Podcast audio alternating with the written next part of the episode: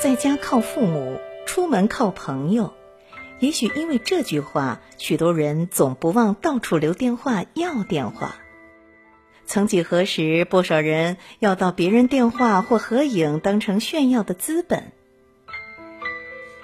不禁想起十多年前的一次偶然接触到某位大人物，交流甚欢，蛮投缘的，相互留了电话。原以为这是很重要的人脉资源。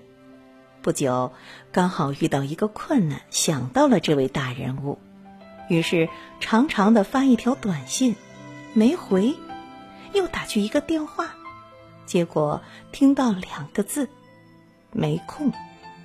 说实话，当时很有挫败感。相信很多人都遇到过这样的拒绝，以为和对方留了电话、存了微信，彼此应该能帮忙。却忘记了一件重要的事情：只有资源平等，才能互相帮助。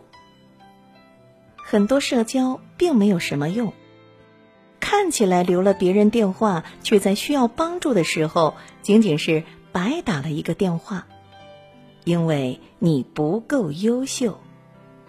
这话虽然很残忍，但是你想想看，谁又愿意帮助一个不优秀的人呢？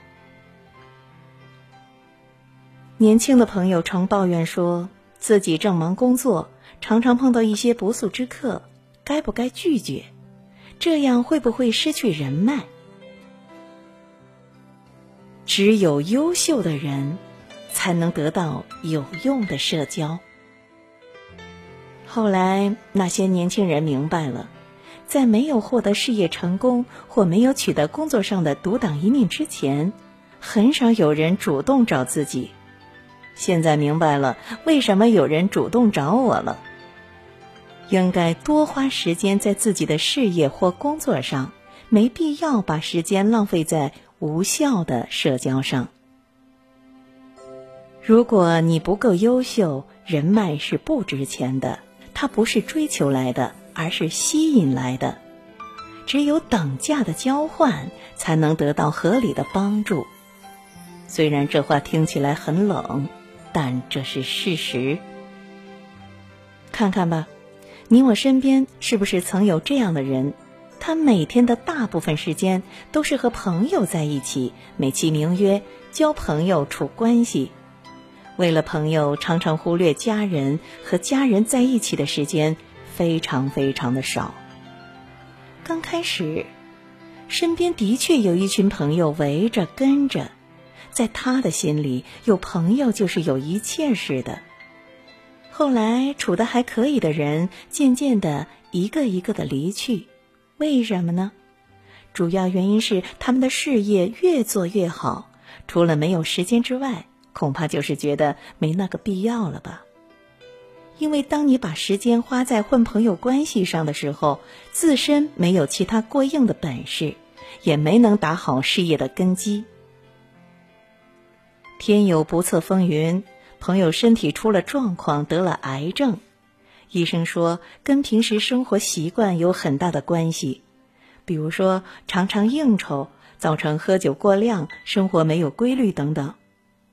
令人难过的是，当他的朋友知道他得了癌症，就像瘟疫一样离他而去，最后陪伴在他身边的，只有他的家人。听到这儿，您不免会感慨一句：“世态炎凉啊！”这种情况何止那位朋友呢？芮成钢锒铛入狱的时候，他遍布全世界的老朋友们都不见了踪影，昔日的小伙伴们也是树倒猢狲散，落井下石者倒是蜂拥而至。